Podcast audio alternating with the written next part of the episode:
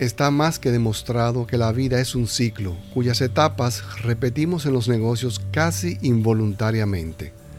En algunas ocasiones movidos por el deseo de lograr mayores ganancias económicas, en otras con el propósito de alcanzar la admiración de las personas y en el mejor de los casos con el genuino deseo de aportar a la creación de una sociedad mejor a través de un trabajo honesto.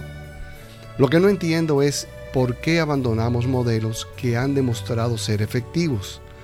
Efectivos porque son estos los que tocan el corazón de las personas y logran así mejorar la fidelidad de los clientes, colaboradores y suplidores. Hoy hablaremos del modelo H2H por sus siglas en inglés, Human to Human.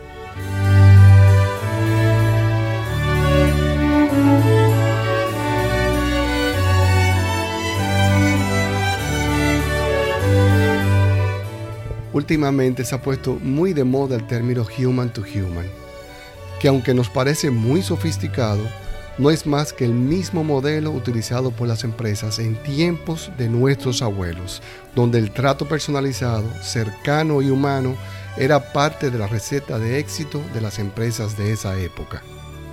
Se creaban relaciones comerciales a largo plazo, que incluso en ocasiones llegaban a superar los aspectos económicos.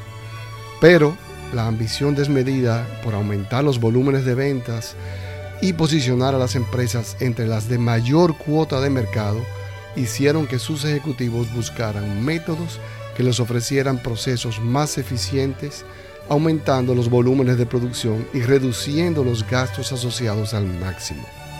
Entonces, si tomamos en cuenta que uno de los tres elementos de mayor incidencia en la estructura de costos es el relativo a los recursos humanos, resulta fácil deducir que se pondría especial atención en la reducción de este importante eslabón de la cadena productiva.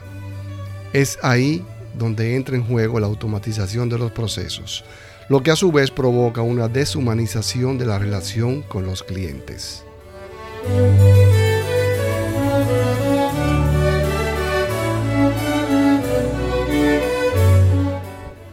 Aunque era predecible que el futuro de las empresas que asumieron el camino de la automatización a mediano o a largo plazo requerirían de una ingeniería para tratar de captar el territorio perdido, muchos se hicieron los ciegos, prefiriendo el aumento de sus riquezas en el presente, dejando en el olvido su visión de futuro, que fue lo que probablemente dio origen a su negocio.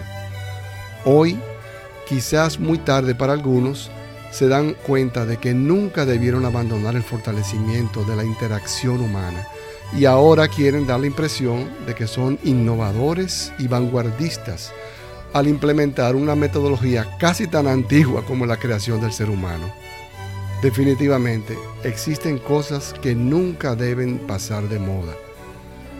Recuerden que existimos para vivir en relación con otros. Definitivamente, Procurar el bienestar común a través de una relación afable, honesta y sincera siempre paga.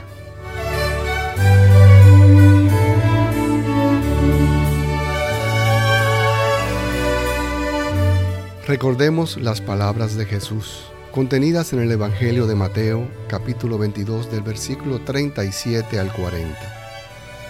Él le dijo, Amarás al Señor tu Dios con todo tu corazón, con toda tu alma y con toda tu mente. Este es el mayor y el primer mandamiento.